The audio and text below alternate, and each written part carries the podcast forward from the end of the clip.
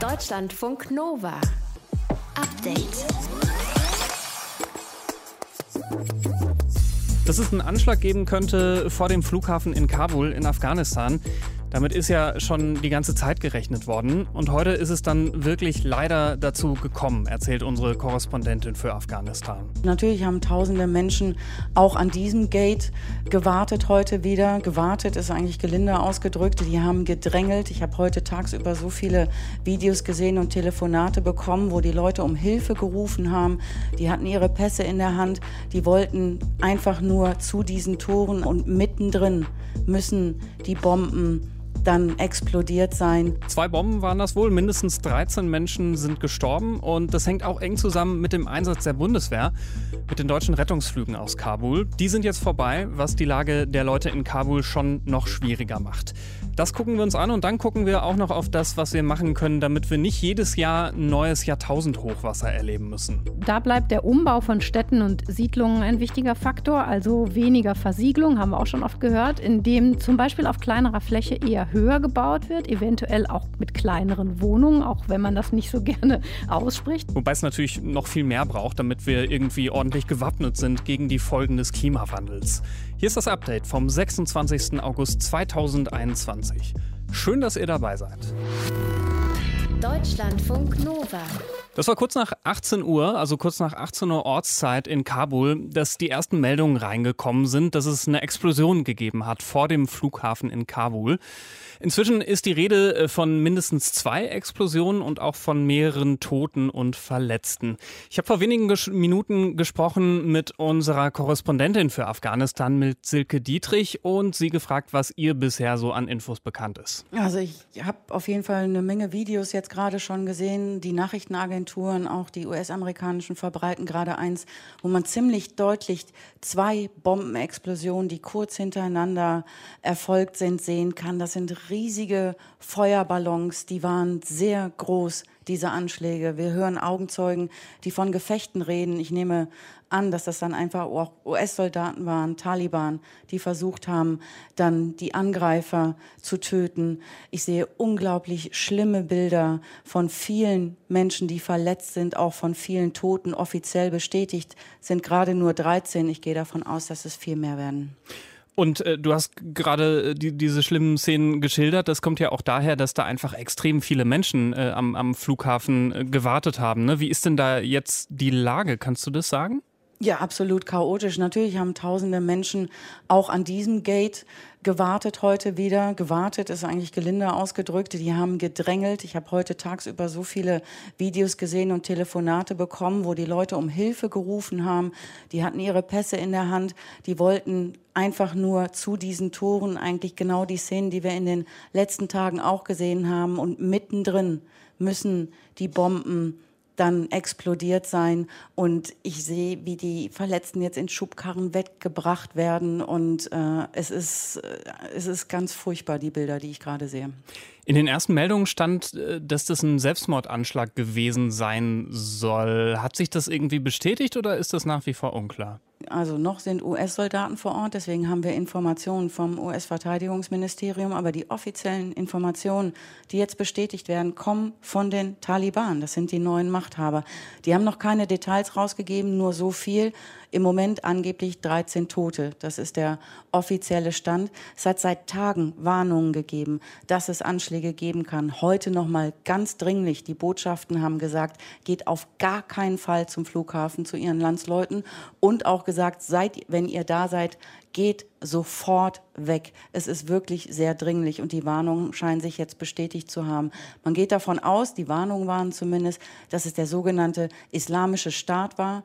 Der ist nämlich auch schon seit Jahren aktiv in Afghanistan. Und um das äh, nochmal richtig einzuordnen, äh, der ist verfeindet sozusagen mit den Taliban, ne?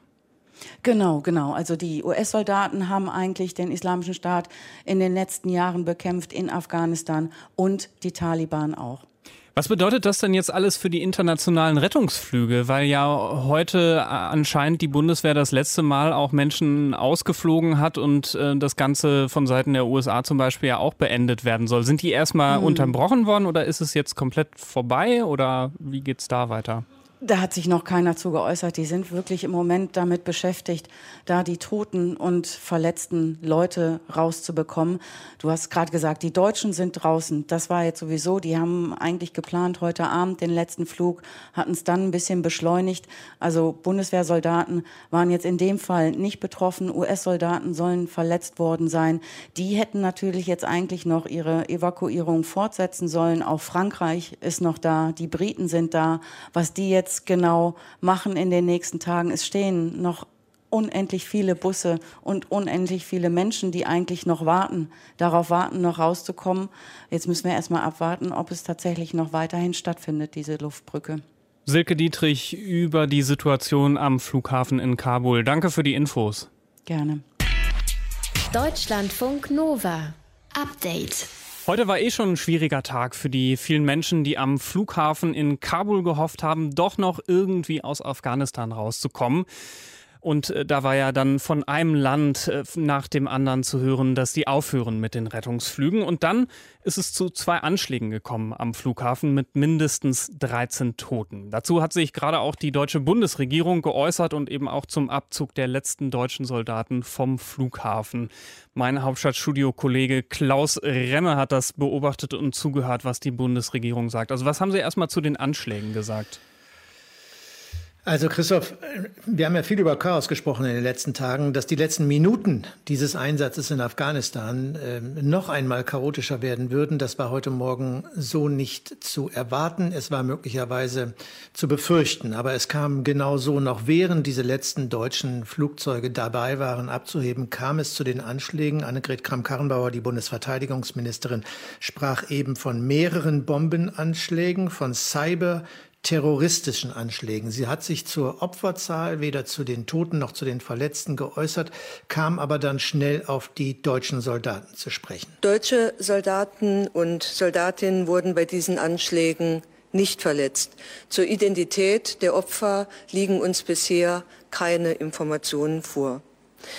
Die deutschen Maschinen äh, haben sich zum Zeitpunkt der Anschläge in der Phase der Beladung befunden. Nach den Anschlägen wurde durch den Kommandeur des deutschen Kontingents vor Ort die Notfallpläne für eine Emergency Departure ausgelöst.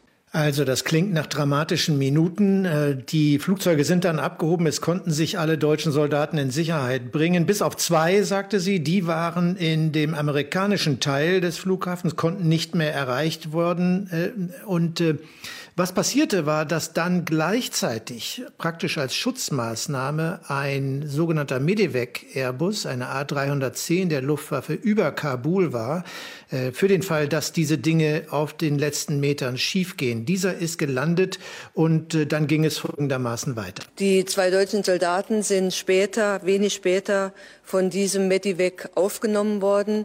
Wir haben diesen Medivac auch äh, vor Ort angeboten ähm, für den äh, Transport äh, auch von äh, anderen Verwundeten. Nach meiner Information war das bisher nicht der Fall. Wir stehen aber weiter mit den Kräften in Kabul im Kontakt. Der Medivac äh, wird äh, in Kürze in Taschkent landen. Äh, sollte er zum weiteren Einsatz zur Unterstützung in Kabul gebraucht werden, werden wir ihn sicher und selbstverständlich zur Verfügung stellen.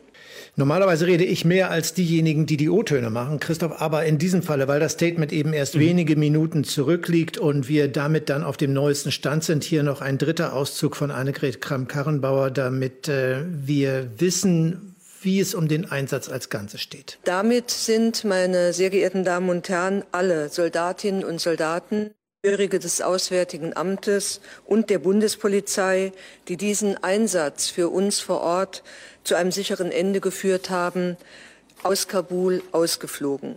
Bis zum letzten möglichen Moment haben unsere Kräfte vor Ort versucht und auch dafür gesorgt, dass wir so viele Menschen wie möglich außer Landes bringen konnten.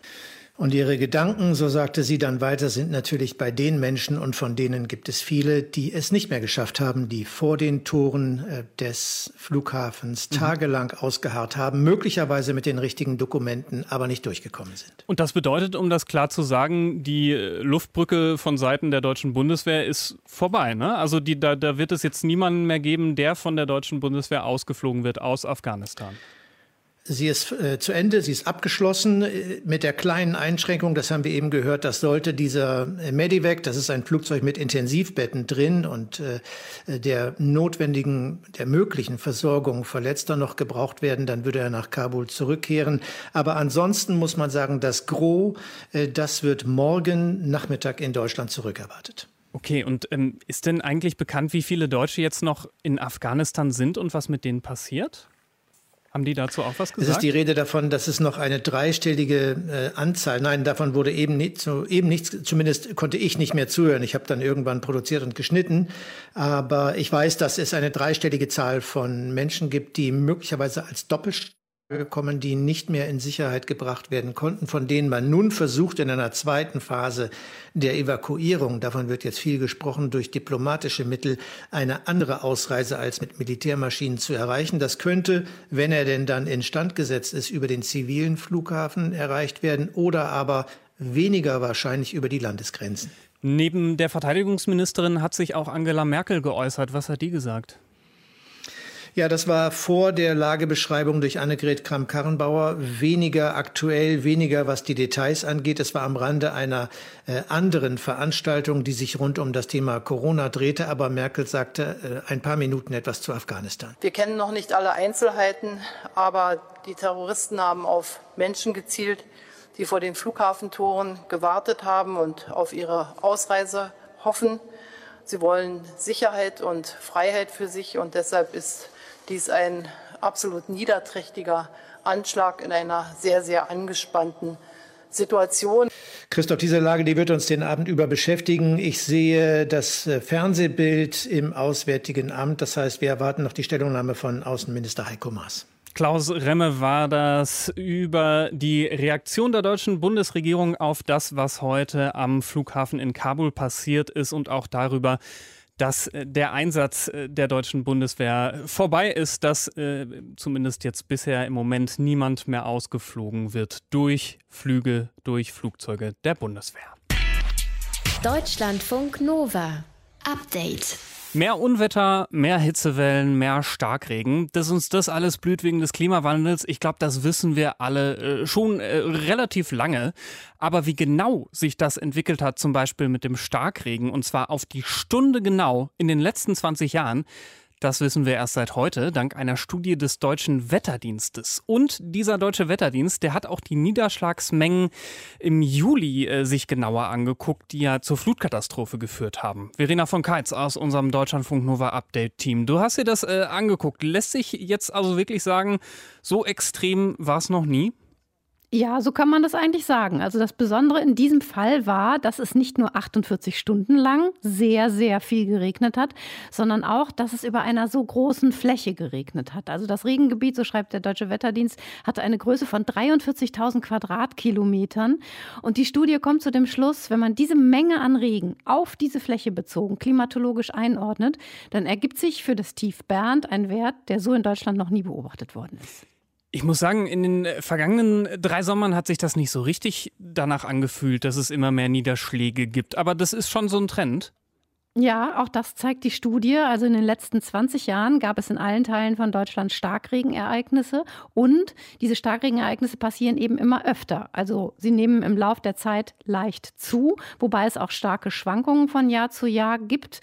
Und der Trend ist, dass in Zukunft immer mehr Starkregen auftreten wird, begrenzt auf kleine Gebiete und flächiger Dauerlandregen, den man sonst so früher kannte, der wird immer seltener. Und wenn ich mal so Richtung Ahrtal und so gucke, ist wahrscheinlich ein Problem, ne? Ja, weil eben damit auch das Risiko steigt, dass es Hochwasser- und Flutkatastrophen gibt. Und weil dieser Trend so klar ist, sagt Klimaexperte Tobias Fuchs vom Deutschen Wetterdienst, muss dringend was passieren und zwar überall. Deshalb steht hinter der Studie nicht nur der Deutsche Wetterdienst, sondern auch das Bundesamt für Bevölkerungsschutz, das Technische Hilfswerk und das Bundesinstitut für Bau, Stadt und Raumforschung. Und zusammen bilden die alle die Behördenallianz Anpassung an den Klimawandel, weil man das eben vernetzt und übergreifend angehen muss. Und was macht diese Allianz jetzt mit den Ergebnissen von der Studie? Also zum Beispiel äh, überlegt man sich, wo Einsatzstellen der Feuerwehr und des Technischen Hilfswerks verstärkt oder aufgebaut werden müssen, um im Ernstfall bereit zu sein. Vor allem in landschaftlichen Senken, aber natürlich auch in Städten, die durch die starke Bebauung und die vielen versiegelten Flächen besonders betroffen sind. Das hat eine Auswertung von verschiedenen Einsätzen für das Projekt gezeigt. Also geht es darum, besser vorbereitet zu sein für den Katastrophenfall. Aber andererseits, was kann denn getan werden, um überhaupt äh, solchen Ereignissen vorzubeugen, dass es gar nicht erst passiert? Da bleibt der Umbau von Städten und Siedlungen ein wichtiger Faktor, also weniger Versiegelung, haben wir auch schon oft gehört, indem zum Beispiel auf kleinerer Fläche eher höher gebaut wird, eventuell auch mit kleineren Wohnungen, auch wenn man das nicht so gerne ausspricht. Das hat mir Peter Jakubowski gesagt. Er ist Leiter der Abteilung Stadtentwicklung im Bundesinstitut für Raumforschung und natürlich gilt es, versiegelte Flächen zu öffnen. Da, wo wir bisher schon versiegelte Flächen haben, auf Plätzen, Parkplätzen, auf Schulhöfen, gibt es schon Möglichkeiten, auch diese Vollversiegelung zu durchbrechen. Ob das jetzt kleinere Gartenelemente sind, diese kleinen Grünpavillons, die man auch in den Städten anordnen kann mit Grünflächen. Das hilft, sowohl dem Hitze- als auch dem Wasserthema ein Stück zu begegnen. Also da gibt es viele Ideen. Außerdem sei es sehr wichtig, sagt er, bestehende Grünflächen wirklich als solche zu belassen, auch wenn in den Städten, hören wir auch immer wieder, unbedingt Wohnungen gebaut werden müssen. Und das Ganze alles so schnell wie möglich sollte umgesetzt werden, um den Schaden durch Wetterereignisse klein zu halten. Also auch hier die Dringlichkeit sehr hoch. Mhm, aber ich meine, wenn jetzt äh, ganz viele Grünflächen und keine Ahnung, grünte Dächer, was auch immer äh, sind, die Katastrophen lassen sich ja dadurch trotzdem nicht verhindern, oder? Nein, das ist tatsächlich so. Also dafür ist die Art der Bebauung und Siedlung zu anfällig für die immer häufigeren Extremwetterlagen, die kommen werden, sagt Peter Jakubowski. Wir haben einen Beitrag, den wir aus stadtplanerischer Sicht leisten können. Das heißt aber nicht, dass damit Starkregen in den Griff zu kriegen ist, abschließend. Das ist leider so. Ne, wir müssen machen, was geht, um Schäden zu reduzieren. Wir kommen aber nicht auf sozusagen Nullschadenssummen. Das halte ich für völlig illusorisch. Und deshalb ist eben auch die Vernetzung wichtig in dieser Behördenallianz, etwa mit dem Katastrophenschutz, um schnell helfen zu können, wenn es wieder zu extremem Wetter kommt. Ein neuer Bericht vom Deutschen Wetterdienst, der zeigt, dass wir mit immer mehr Starkregen rechnen müssen in Zukunft. Und was da zu tun ist, um das vielleicht so ein bisschen zu bremsen oder zu verhindern, das hat uns Verena von Keitz erzählt. Danke für die Infos. Deutschlandfunk Nova. Update. MeToo, diesen Hashtag, den gibt es seit vier Jahren. Da geht es ja vor allem um sexualisierte Gewalt gegen Frauen und halt darauf aufmerksam zu machen, dass das ein großes gesellschaftliches Problem ist. Und sowohl dieses Problem als auch diesen Hashtag gibt es immer noch. Äh, der Hashtag wird auch immer mal wieder variiert, aktuell zum Beispiel mit Deutschrap MeToo. Das Ganze gibt's als Hashtag und auch als gleichnamigen Instagram-Account. Da geht's um sexualisierte Gewalt von zum Teil ziemlich prominenten Hip-Hop-Leuten. Wie das äh, genau läuft und was sich die äh, Instagram-Account-Leute davon erhoffen, äh, das erzählt uns eine von den beiden Gründerinnen vom Insta-Kanal Deutschrap Me Too und erklärt erstmal, warum sie ihren echten Namen nicht nennen will. Wir bleiben bei Deutschrap Me Too anonym. Also das machen wir auch schon die ganze Zeit über so. Das liegt zum einen daran, dass wir mit heftigen Informationen hantieren, beziehungsweise über diese verfügen, weil Betroffene uns ja die Namen der mutmaßlichen Täter schicken ähm, und somit auch sehr, sehr viele Rappernamen von sehr, sehr bekannten Rappern. Und da müssen wir uns schützen und deswegen bleiben wir anonym. Zum anderen ähm, spielen unsere Identitäten einfach keine Rolle für die Sache und wir wollen nicht, dass es dann am Ende um uns geht und dass wir irgendwie als Personen da in der Öffentlichkeit stehen und in Frage gestellt werden, sondern es soll halt um die Sache gehen und um die Betroffenen und deswegen halten wir das so. Du hast gerade schon gesagt, dass ihr ja da Dinge geschickt bekommt. Da geht es um prominente Leute aus dem Hip-Hop-Business so. Aber wo genau kriegt ihr die Sachen eigentlich her? Also da schreiben euch Betroffene äh, direkt Nachrichten oder wie läuft es? Genau, also das, wir machen halt ein sehr niederschwelliges Angebot, weshalb es auch so extrem viel genutzt wird. Und schreiben Betroffene, die ähm, betroffen sind von sexualisierter Gewalt aller Art. Also es kann sich um verbale Belästigung handeln, um körperliche Belästigung, um Vergewaltigung, also es ist ein Riesenspektrum sexualisierte Gewalt. Ne? Und ähm, das ist auch äh, bei uns total abgedeckt. Also uns schreiben ganz, ganz viele Betroffene, genau, und das geht dann direkt über Instagram. Wir sehen also auch die Profile und wir chatten auch mit den Betroffenen dann richtig. Also das ist nicht so, dass die uns eine Nachricht schicken und wir veröffentlichen die dann, sondern wir stehen mit denen in Kontakt. Äh, wir telefonieren auch mit manchen und besprechen auch, wenn sie zum Beispiel psychologische Beratung wollen, was wir ja auch anbieten, oder juristische Beratung, dann ähm, sind wir da dabei und klären das alles ab und äh, begleiten die Betroffenen auf ihrem Weg sozusagen. Und die Veröffentlichung davon ist dann halt, was ähm, man so mitbekommt in der Öffentlichkeit, aber da steckt noch viel mehr dahinter. Und wie geht ihr eigentlich dann mit den Namen der mutmaßlichen Täter um? Also lasst ihr die raus? Weil ich meine, du hast ja gesagt, es geht da auch um prominente Leute. Das hat natürlich schon so ein, ja, weiß nicht, ist ja auch schwierig. Ja, also ähm, die behalten wir erstmal nur bei uns. Also wir haben auf jeden Fall eine Liste angefertigt, wo die Namen stehen und wo auch steht, was der Vorwurf ist, also was sie ähm, gemacht haben, und das bleibt aber jetzt erstmal bei uns. Also wir dürfen das jetzt auch so gar nicht einfach auf Instagram veröffentlichen. Das Problem ist auch immer, entweder man spricht über sexualisierte Gewalt im Allgemeinen, über die Strukturen, was wir ja auch machen wollen, und es ist das ja total wichtig, darüber aufzuklären. Dann ist es aber auch so, dass ähm, das für Menschen oft nicht so greifbar ist und dann gesagt wird, wir brauchen aber Namen, damit es irgendwie alles greifbar wird. Dann finden wir aber auch, es geht aber auch um die Strukturen, einfach um diese Ausmaße. Und deswegen ist uns das auch wichtig, die aufzuzeigen durch die betroffenen Perspektiven, die wir veröffentlichen. Gleichzeitig ist es dann so, wenn Namen veröffentlicht werden, was ja auch schon passiert ist von einzelnen Betroffenen, dass also auch nicht nur im Deutschrap-Bereich, sondern wenn es um Personen der Öffentlichkeit allgemein geht, dass es dann den Vorwurf gibt, dass die Personen nur die Karriere zerstören wollen oder sonstiges, eine bestimmte Art der Aufmerksamkeit sich ersuchen, ähm, wodurch dann auch wiederum die Thematik der sexualisierten Gewalt total in den Hintergrund gerät. Deswegen ist es super schwer, damit umzugehen. Was sind denn das äh, für Strukturen, die du da meinst und die sich ändern müssen? Ja, also im Rap ist es natürlich jetzt auch nicht anders als in anderen Bereichen der Gesellschaft. Also ähm, da ist natürlich oft ein bisschen zugespitzt, weil in den Texten auch viel Frauenfeindliches verarbeitet wird. Das ist in anderen Musikrichtungen aber prinzipiell auch so. Im Web ist vielleicht die Sprache ein bisschen derber teilweise aus manchen Richtungen. Es ist aber nicht so, dass im Rap da ähm, mehr Vergewaltigung passieren oder mehr sexualisierte Gewalt passiert. Es wird halt vielleicht mehr damit gespielt in Texten, was natürlich nicht, nicht richtig ist und auch ähm, nicht irgendwie als Stilmittel genutzt werden sollte. Rap gehört natürlich auch in vielen Punkten zum Veranstaltungsbereich. Also wenn es um Festivals, Konzerte und so weiter geht, das ist immer eine Gefahrenzone für, für Frauen, weil da einfach wahnsinnig viele Übergriffe passieren. Das sagt eine der Macherinnen vom Instagram-Kanal Deutschrap Me Too. Damit machen die aufmerksam auf sexualisierte Gewalt, speziell im Rap-Business. Deutschlandfunk Nova. Update. Wir brauchen dringend 400.000 Leute aus dem Ausland, Fachkräfte, die unserer Wirtschaft helfen, sagt der Chef der Arbeitsagentur. Schuld ist seiner Meinung nach die demografische Delle, also dass es einfach zu wenige Leute gibt, die den in Ruhestand gehenden Fachkräften nachfolgen. Und unser Wirtschaftsexperte Viktor Goldger, mit dem bespreche ich das jetzt mal. Für mich klingt äh, 400.000 Fachkräfte pro Jahr erstmal ganz schön viel. Äh, oder zeigt das nur, dass ich nicht so viel Plan von Wirtschaft habe? Naja, wenn wir mal schauen, in Deutschland aktuell haben wir so 44 Millionen Menschen, die arbeiten. Jetzt rechnen wir kurz, 400.000 sind davon so ein Prozent. Könnte man jetzt sagen, klingt wenig, aber der Chef der Bundesagentur hat ja gesagt, diese 400.000 brauchen wir pro Jahr. Also wenn wir jetzt pro Jahr ein Prozent draufrechnen und noch ein Prozent und noch ein Prozent, dann sieht man eben so ein bisschen das Problem, was da in den kommenden Jahren entstehen dürfte. Und es ist ja auch so, dass jetzt eben die geburtenstarken Jahrgänge, die Babyboomer in Rente gehen, also sagen wir klassisch die Leute, die in den 50ern, 60ern geboren wurden, meine Eltern zum Beispiel.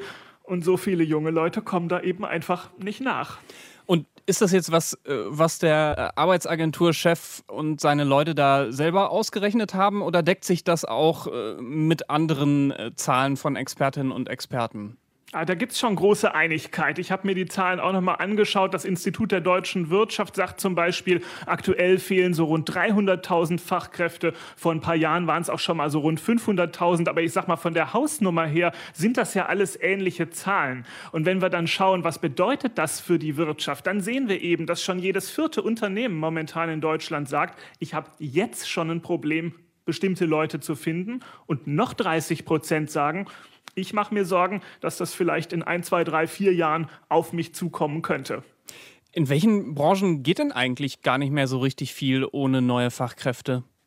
Also das sind wirklich ganz unterschiedliche Bereiche. Das fand ich auch total interessant. Also Steuerberater fehlen, Architekten und Ingenieure, IT-Spezialisten natürlich, aber auch in den Kindertagesstätten, das wissen wir alle, in der Altenpflege. Also ich könnte jetzt diese Liste wirklich lange fortsetzen. Strich drunter, grundsätzlich kann man sagen, bei Ausbildungsberufen, auch im Handwerk, da ist es besonders problematisch. Und auch kleine Unternehmen haben in der Tendenz größere Probleme, eben Leute zu finden als jetzt Riesenkonzerne. Und was das bedeutet, ist natürlich klar. Wir sehen das alle, wenn wir einen Handwerker brauchen. Wenn wir da anrufen, dann sagt der Handwerker, ja, ich komme gern vorbei, aber halt gerne in einem halben Jahr. Und das hat natürlich auch noch andere Folgen. Denken wir mal an unsere Rentenkassen. Gerade Fachkräfte, das sind ja Leute mit Ausbildung, mit Studium, die kriegen gutes Gehalt. Das sind ja auch die, die dann meine, deine Rente irgendwie bezahlen. Jetzt ist das ja mit diesem Fachkräftemangel echt nichts Neues so. Das, das äh, höre ich gefühlt mindestens einmal im Jahr, wenn nicht sogar öfter. Ähm, Gibt es denn jetzt schon irgendwelche Dinge, die getan werden, damit es halt diesen Fachkräftemangel möglichst auch schon im nächsten Jahr oder zumindest so in den nächsten Jahren dann doch nicht so gibt? Ja, man versucht natürlich äh, in die Schulen zu gehen und den Leuten erstmal die Ausbildung wieder schmackhaft zu machen und zu sagen, naja, hey, das ist vielleicht gar nicht so unattraktiv, wie ihr denkt und das ist gar nicht so harte Arbeit und ihr verdient vor allem auch relativ schnell relativ gutes Geld. Das ist das eine. Dann gibt es natürlich auch Versuche, einfach die Leute, die, sag ich mal, jetzt auf die 67, auf die Rente zugehen, denen noch zu sagen, ah, kannst du noch ein, zwei Jahre länger im Betrieb bleiben, das würde uns einfach helfen. Aber Strich drunter, auch da sagen Ökonomen, ohne Zuwanderung von Fachkräften aus dem Ausland, die schon im Ausland eben eine Ausbildung in der Tasche haben und die dann hierher kommen, ohne das wird es nicht gehen. Aber die müssen natürlich erstmal überhaupt davon erfahren, ne? Also ich meine, müssen wir da jetzt irgendwie fette Anzeigen schalten oder weiß nicht, mit Geldscheinen wedeln oder so? Oder wie funktioniert das, dass wir dann auch die zukünftigen Fachkräfte richtig ansprechen und rüberholen? Ja, mit Geldschein wedeln, das ist die eine Idee. Die andere Idee ist, mit einem anderen Papier zu wedeln, mit einem Gesetzespapier. Man hat äh, im vergangenen Jahr ein Einwanderungsgesetz für Fachkräfte erlassen. Damit will man denen eben eine Möglichkeit eröffnen, nach Deutschland zu kommen, wenn sie eben schon eine Ausbildung im Ausland gemacht haben. Aber wenn man dann schaut, wie viel waren das denn dieses Jahr, dann waren das bislang nur 25.000 Leute. Und das reicht eben lange nicht, um diese Lücke überhaupt zu füllen. Und viele sagen auch, das ist immer alles noch viel zu bürokratisch. Wir kennen ja auch alle diese Geschichten von Ärzten zum Beispiel, äh, die ihr Studium aus dem Ausland nicht anerkannt bekommen. Und das geht aber dann auch so weit, du hast schon gesagt, mit Geldscheinen wedeln. Man geht zum Beispiel, Altenpfleger sind sehr gesucht, jetzt nach Vietnam und wirbt dort Altenpfleger an, zum Beispiel für ländliche Regionen in Ostsachsen. Die versuchen, die zu gewinnen, versuchen denen zu sagen, okay, ihr kriegt eine richtig gute Ausbildung in Deutschland und da habt ihr auch richtig gute Berufsperspektiven. Ob das langfristig funktioniert, das muss man sehen. Wirtschaftsfachmann Viktor Gottger war das über den Fachkräftemangel und die große Frage, ob uns da äh, ausländische Fachkräfte weiterhelfen können und wie viele wir da eigentlich so brauchen. Deutschlandfunk Nova. Update. Kennt ihr die Kotzkurve? Das ist eine ganz besonders feine Flugroute am Berliner Flughafen. Da geht's so direkt nach dem Start quasi so einmal scharf nach rechts und steil nach oben. Und zwar um die Nachbarinnen und Nachbarn vom Flughafen nicht zu stören. Das mit dieser Kotzkurve sorgt jetzt aber für mächtig Ärger. Die Airline EasyJet, die hat angekündigt, dass sie diese Route nicht mehr fliegen will. Angeblich machen nämlich auch nicht nur die Passagiere äh, Schwierigkeiten, äh, die dann möglicherweise losgöbeln, sondern auch die Bordcomputer. Wir haben diese Meldung heute so gelesen und dachten, Kotzkurve, ist der Name echt berechtigt? Und deswegen hat sich unser Reporter Martin Krinner da mal rangesetzt, mit einer Fliegerärztin gesprochen und sie gefragt, wie es ihnen eigentlich so in der Luft geht liebe das. Ich liebe es, wenn es Luftlöcher kommen, wenn es, äh, wie es immer so schön im Englischen heißt, bumpy wird. Also wenn es so ähm, ruckelig wird und hohe Gehbelastung in der Zentrifuge, Schwerelosigkeit, das liebe ich. Das, das kann, kann nicht hoch genug sein. Claudia Stern könnte die Kotzkurve am Berliner Flughafen sicherlich ganz locker wegstecken. Sie ist Fliegerärztin am Deutschen Zentrum für Luft- und Raumfahrt und untersucht dort viele Piloten, alle europäischen Astronautinnen und Astronauten und und die Personen, die in Parabelflügen mitfliegen, die die Schwerelosigkeit kreieren. Und da wird sehr, sehr vielen schlecht. Der wird auch nicht umsonst der Kotzbomber genannt, ähm, wenn man diese Schwerelosigkeit dort erzeugt. Die Übelkeit über den Wolken ist also eines der Spezialgebiete von Claudia Stern. Und sie weiß auch, woher das kommt.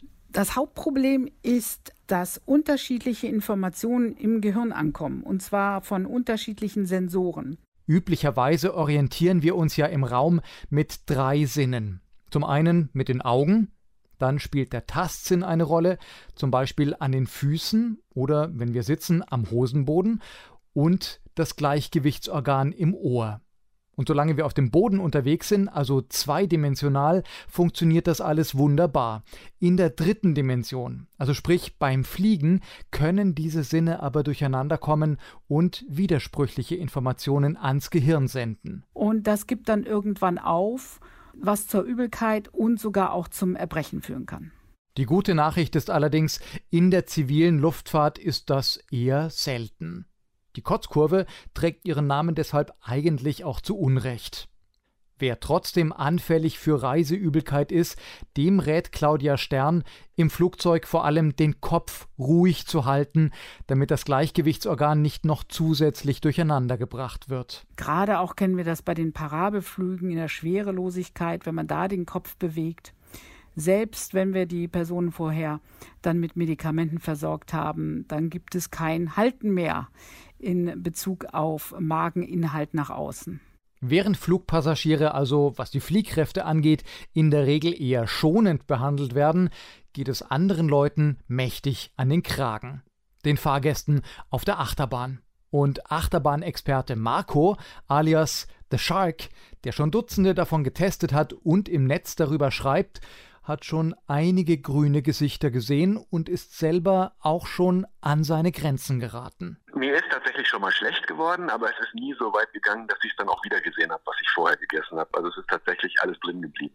Er ist jetzt allerdings davon überzeugt, dass man seinen Körper an diese verwirrenden Fliehkräfte gewöhnen kann. Das beste Training, was du machen kannst, ist es immer wieder zu tun und dem Körper zu zeigen, dass diese Bewegungen, die er erleben muss, normal sind. Also dass es sich so langsam abspeichert, dass es diese Bewegungen gibt, dass die schnellen Rechts-Links-Kurven von oben nach unten, von links nach rechts, dass das alles irgendwie zu deinem Leben dazugehört. Das ist schon mal das A und O. Aber es gibt Möglichkeiten, dem Ganzen entgegenzuwirken. Und für all diejenigen, denen dieses Training vielleicht zu sehr zusetzt, hat Marco noch einen ganz speziellen Tipp. Also es gibt ein Geheimrezept. Ich weiß natürlich nicht, ob das für die allgemeine Menschheit gilt, aber für mich hat das immer super gut funktioniert, wenn wir bei Achterbahnfahren, ich habe es wirklich exzessiv gemacht. Also das war nicht irgendwie, ich fahre mal eben Bahn, sondern ich fahre 20 mal, 30 mal, 40 mal.